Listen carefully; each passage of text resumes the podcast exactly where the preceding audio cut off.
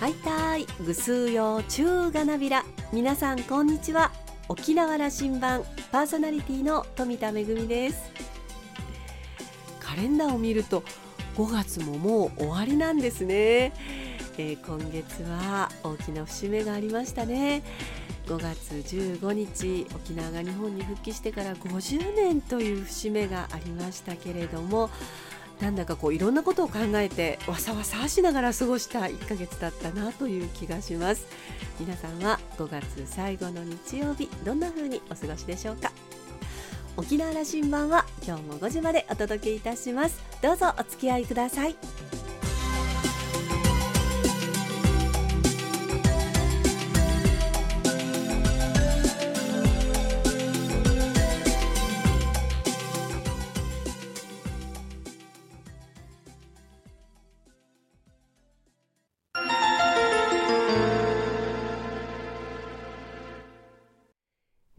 空港のどこかにあると噂のコーラルラウンジ。今週は先週に引き続きラウンジ常連客で沖縄大学地域研究所特別研究員の島田克也さんと私富田恵のおしゃべりです。沖縄が日本に復帰して50年。節目の対談後編です。それではどうぞ。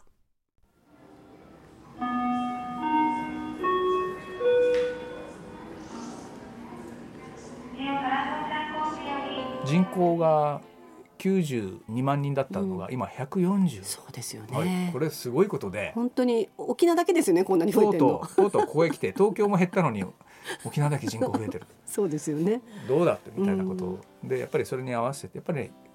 なんだかんだ言うけども経済はのパイは人口というのはすごくあの影響していくんですよ。だからこれからの発展可能性ということも人口が増えていくということは最大の指標でもあると思ってるんで、うん、まあ、経済は大きくなっていきますよ、あの問題たくさん抱えてる、抱えてるけどもあの期待されてるし、えー、大いにやっていきましょうという気持ちになってますよね。だから、まあ、沖縄を好きになってくださる方が、あのうちなんちゅだけじゃなくて外から応援してくださる方とかもう外から沖縄の中に入ってきて移住して、もしくは沖縄で事業を立ち上げてとか、あの沖縄の応援団というかそういう方々が増えてきたっていうのは、あの味方が増えてきたというか。つまり大和中と知南中の大交流時代が始まったんだよね。うんうん、交流しても沖縄の島中だけで暮らしてる空間じゃないことになった50年ですよね。その沖縄の魅力みたいなものがあの逆に私たち沖縄に住んでて気づかなかったその魅力みたいなことを外の目線で「うん、えー、ここ沖縄のこれすごいじゃない」とか「これは素晴らしいじゃない」って言われて初めて気づいたこともたくさんあるっていうことはありますよね、うん、これだけ交流が増えて、ね、そうです。あの、うん、入ってきてくれた人たちが、まあ、ビジネスも起こすし、それからまあ、大学でもあの教員の皆さん多いので新しい知恵をここに入れてるし、うん、そしてそれがあの地域の資源と相まって新しいものが生まれてるということが今起きてる、うん、そうですね。これはその通りでしょう。人の交流も盛んですしね、これ変わったことかな。そうですねあのただなんか今私もこうやって喋ってて あのすごく沖縄の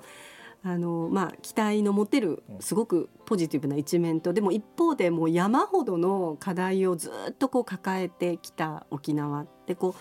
うずっとまあ沖縄考えて考えて考え続けて時には答えを出したりとかして、うん、でもその答えを出したことがそのその通りにならないっていうことの方が多いということも、まあ、基地問題なんかに関してだけではなくてやっぱり大きな力を持ったところと対等にこうやろうとすると小さなその沖縄社会ではなかなかうん、越えられない壁とか、うん、あのこうなんか突破できないあの大きな力みたいなことがあった時になんか全然違う力を沖縄持った方がいいよなというか持ってるよなそれを活かせないかなっていうその歯がゆさみたいなのをすごく感じることがありますね。そのいわゆる武力とかその、まあ、経済のそのお金の価値みたいなののその力だけで言うとやっぱり沖縄って小さな力なので対抗できないんですけど沖縄の持ってる例えば世界に共通するそのなんていうんですかね普遍的な沖縄の持ってる魅力みたいなものを、あの生かしていける時代が来るんじゃないかなっていう希望はありますね。人の心を動かす力だよね。うん。うんあの、ね。まあソフトパワーって言ってしまったら、ううん。んちょっと違うかもしれないけど、うん。やっぱり人の心動くかどうかというのの力がここにあるというふううん。に我々思ってるし、思いたいですよね。よくあのコーラルラウンジのゲストの皆さんがおっしゃるのがそのまあ沖縄のねそのちょっとネガティブに思えるような あのうちなタイムだったりとか、定芸とかっていうこともいやいやいや世界でビジネスをするときにそのおおらかな力とかそのあのガチンとぶつからない緩やかにこう交わっていく力っていうのは実はこれからの社会を作り上げていく上でとっても大切なことでそれをやっぱりうちなんちもっと気づくべきだよねっていうお話を伺うたびに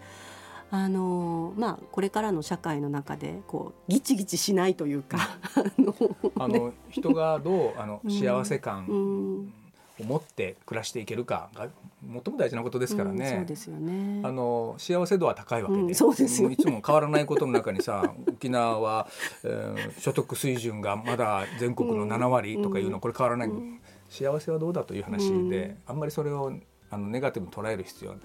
正式なお金は入ってくるお金は少ないかもしれないけども、うん円で入ってくるお金でもあの価値はたくさん持ってるのかもしれないと思いたいですよね。そうですね。あの2022年にね起きてる変化大きな変化が今の中に真っ只中にいて一つはコロナが世界を覆ったで、まあ、出口見えてきたけども、これによって新しい時だなってこれをどうあの我々は理解し次に展開されるもう一つヨーロッパで起きてるあの戦争、そうですね。うん。あれは人の心をものすごく変えますね。うん。あのまあ社会も変わるでしょあの私特にあの北欧の動きが、うん、なんというか、まあ、あの児童演劇が盛んなこともあって北欧の国々って私比較的こうシンパシーがあってよく訪れていた国々なんですけどこれまではちょっと曖昧にしていたというかロシアとの関係は、まあ、EU には加盟するけれどもちょっとあの軍事の面ではこう曖昧にして緩やかに付き合っていたことがもう、あの NATO に加盟しますっていうような形でちょっとチキンレースになりそうな、う。フィンランド形がスウェーデンがそうですね心配ですね。うん何度も行かれてるでしょ？そうですね。うんそういうことがやっぱり東アジアにも、すぐ連想できるものだから、このことがどうあのこれからの沖縄にねうん影響してくるのか。うん、でもそれだと本当にあの武力をどれだけ持つかの競争になるとやっぱり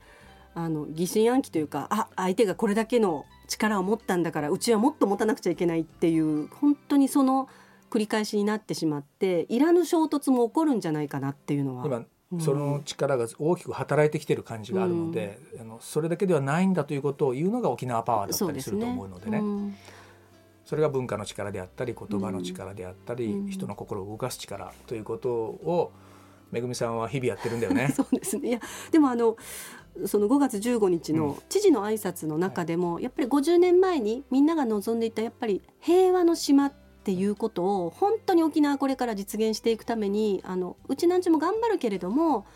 日本本土の皆さんにも一緒に考えてほしいと思いますしあのやっぱりそれはあのできるんだってっていうふうにあの平和をちゃんと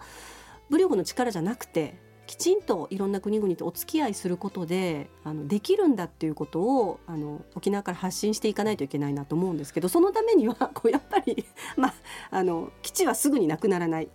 ていうこともありますけれどもやっぱり武力以外の沖縄の大きな力っていうのを持つべきだしそれがまあ文化の力なのか対話の力なのかちょっとわからないですけれどもそれは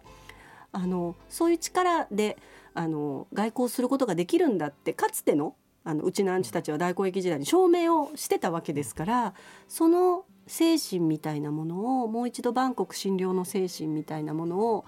なんかこんなことを言うと本当に理想論だとか夢物語だってこうおっしゃる方もいるかもしれないんですけどいやかつてできていたことなのだから今の時勢の中でうちなんちゅはその力を持ってると DNA の中に持ってると信じたいですね。そうねうん。ウクライナをあれだけもう世界中は見せつけられてるわけだから、だからこそ沖縄からの発信は沖縄らしくあるべきうん。だよね。そうですね。あのうといむちで、うちなんちは、あのいろんな方々おもてなしをして外交してたわけですよね。沖縄らしい今のうといむちっておもてなしって何かなと思いますね。うん、何ですか？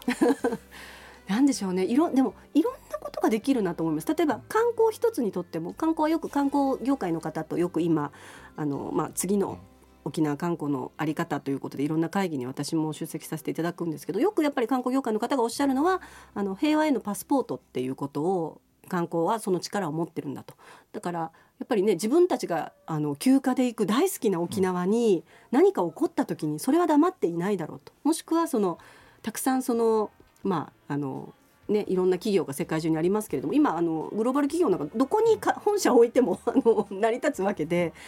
そういったところを沖縄に誘致するとかそれこそね国連のななんかの機関を沖縄に誘致しようみたいな話もありますしあのいろんな力が武力以外の力っていうのがあると思いますね。こういうご時世だからこそ、平和気球というのは人の心にはあるわけでね。うんそでね、それをこうあの常にこう体現している、それを目指しているという地域であり続けたいですよね。そうですね。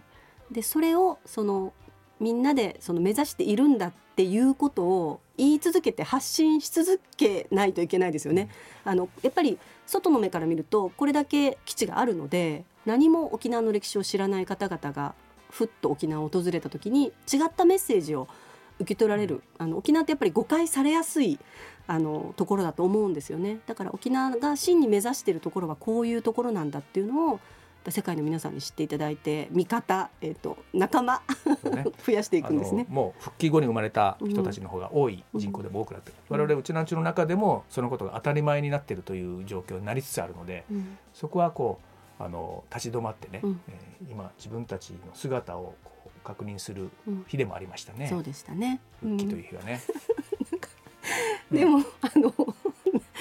なんていうんですかね声高に叫んでも通じないのでやっぱり違う方法で発信していかなきゃいけないんだなっていうのはあの思いました、うん、それは あの式典の中での発信の仕方はどうでしたか、うん、あの舞台プロデューサーの富田恵さんからすると。あのー、そうですね。皆さんのご挨拶みたいなところは割とどの方々もいろんな思いがあったとは思うんですけど非常に言葉を選んでできるだけあのいろんな方を刺激しないような形で、えー、言葉を、まあ、紡いでいたなっていう印象だったんですよ。で、えっと、その後、まあレセプションでいろんな沖縄の芸能だったりあの空手だったりがまあ披露されていたわけなんですけれどもここの見方を増やしていくことって大事だなっていうのはちょっと思ったりしました。例えば空手なんかにすると、空手の演舞があったんですけど空手って本当に今世界中にあの、まあ、愛好者の方がいらっしゃいますよね、その空手の聖地沖縄っていうことを本当にメッカなんですけどそのブランド化というかそれはその商売にしようっていうこと以上にあの沖縄の価値というか、うん、あのやっぱり空手がそのまあ、戦わず。でも自分はそのあの力を持って平和の武術であるっていうこと、うん、守れる力があるんだからだから自分は力をつけるけれども戦わないっていうその姿をあの、まあ、それに賛同する人々が世界中にこれだけいるっていう、うん、その空手の力とかそういうものをもっとあのアピールできるチャンスはあるだろうなこれからもっていうのは、うん、あの空手特にね50年前にはそれはなかった、ね、意識の中になかったはずですよね。うん。うん、その空手のその力っていうのはあのそのうん思いましたね。なるほど、こん。まあ、あの組踊りにしろ国立劇場もできたし、うんね、あの琉球文化をこう大事だということを改めて確認した、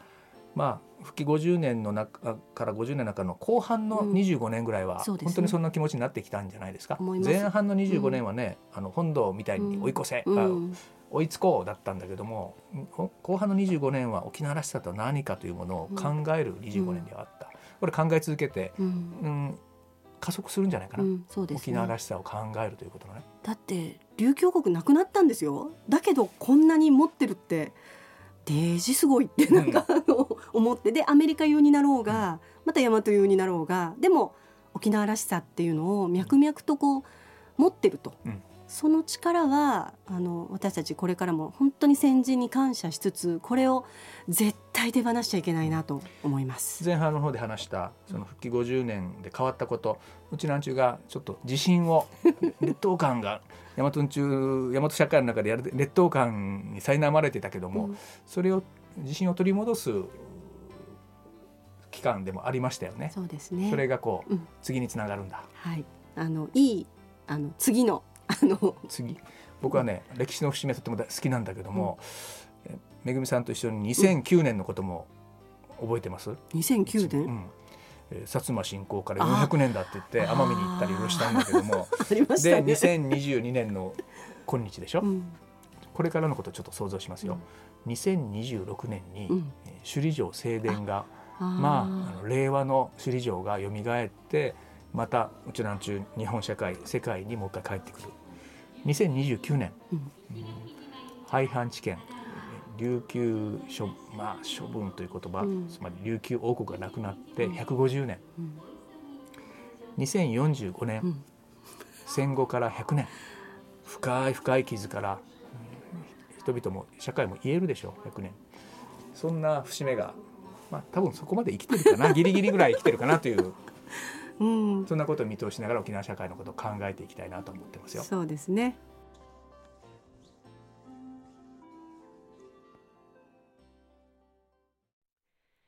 復帰50年という沖縄にとって本当に大きな節目の5月を終えました。また次の節目に向かって一日一日頑張っていきましょう今週のコーラルラウンジはラウンジ常連客で沖縄大学地域研究所特別研究員の島田克也さんと私富田恵のおしゃべりでした。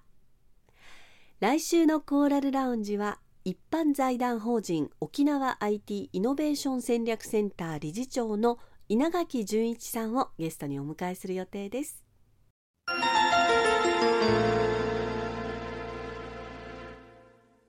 めぐみのあしゃぎだよりのコーナーです。先週は沖縄復帰50周年記念貨幣をご紹介しましたけれども金貨も銀貨もかなり高価なものでちょっと手が出ないかなという感じで私も見てるだけだったんですが今週はもうちょっとお手頃なものをご紹介したいと思います。沖縄復帰50周年の記念切手です。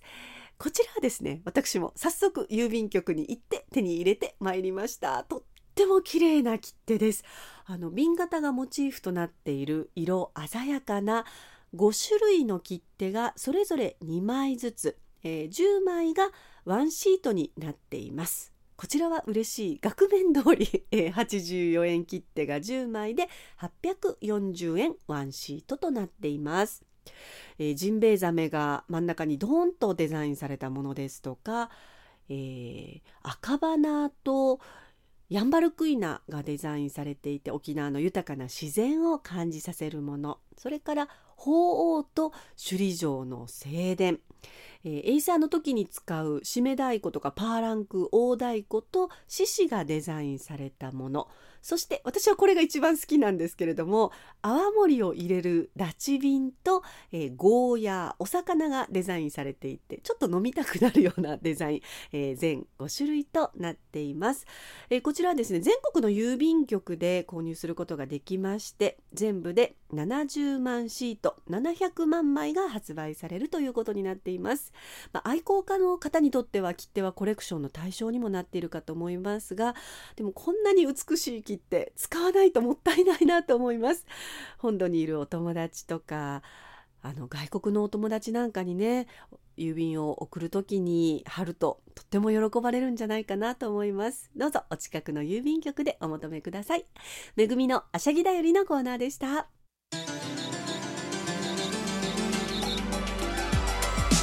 ラジオ沖縄ではラジコでの配信を行っています。スマートフォンやパソコンでのリアルタイム聴取のほか1週間の振り返り聴取も可能です。さらに沖縄羅針盤の過去の放送音源はポッドキャストでも配信しています。こちらはラジオ沖縄のホームページからアクセスしていつでもお楽しみいただけます。また沖縄羅針盤のホームページでは番組情報の発信のほか私富田恵とコーラルラウンジ常連客の島田克也さんのフェイスブックへもリンクしていますのでお時間のある時にぜひこちらもご覧ください。沖縄羅針盤今週も最後までお付き合いいただきまして一平二平デービルそろそろお別れのお時間です。パーソナリティは富田恵でした。それではまた来週。